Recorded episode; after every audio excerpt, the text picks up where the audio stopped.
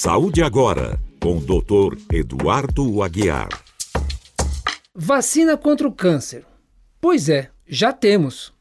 Trata-se da vacina contra o vírus HPV relacionado ao câncer de colo do útero e ao câncer de pênis. O ideal é realizar a vacinação antes do início das atividades sexuais dos jovens. Afinal, é a forma como o vírus é transmitido.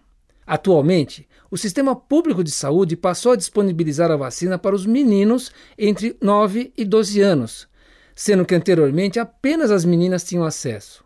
A vacina contra o HPV tem indicação até os 29 anos, perdendo a eficácia após essa idade.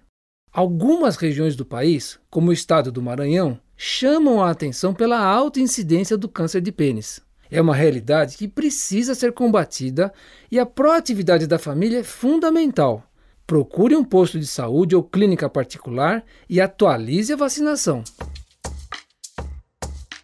Use capacete quando andar de bicicleta. Sabia que o Código Brasileiro de Trânsito não exige o uso de capacete pelos ciclistas? Óbvio que é um assunto controverso. Alguns citam a Holanda, onde o uso do capacete não é obrigatório, até como forma de estimular o uso das bicicletas. Outros mostram estatísticas que evidenciam vidas salvas pelo equipamento. Se levarmos em conta as provas ciclísticas como o Tour de France ou La Vuelta na Espanha, o uso do capacete pelos profissionais é obrigatório. Depois de vários acidentes, concluíram que a obrigatoriedade seria a melhor solução.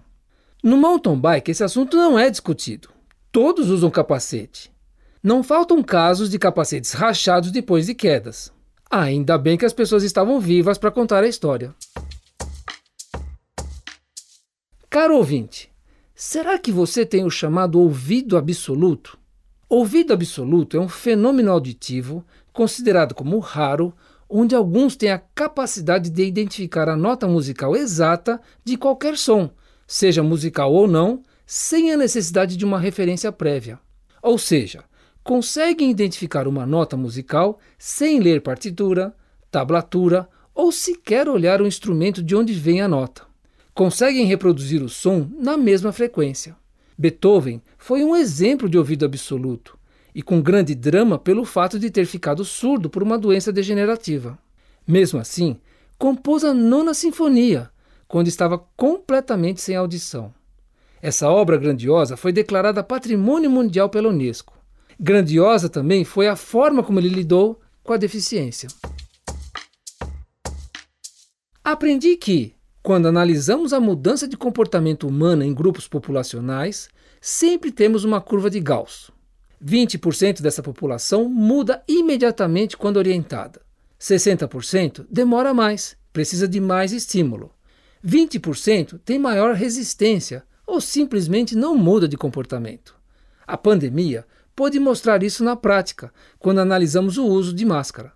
No começo foi difícil ter adesão das pessoas, muitos questionamentos e negação. Agora, a máscara é obrigatória apenas nos serviços de saúde, e mesmo assim, tem muita gente na rua usando máscara.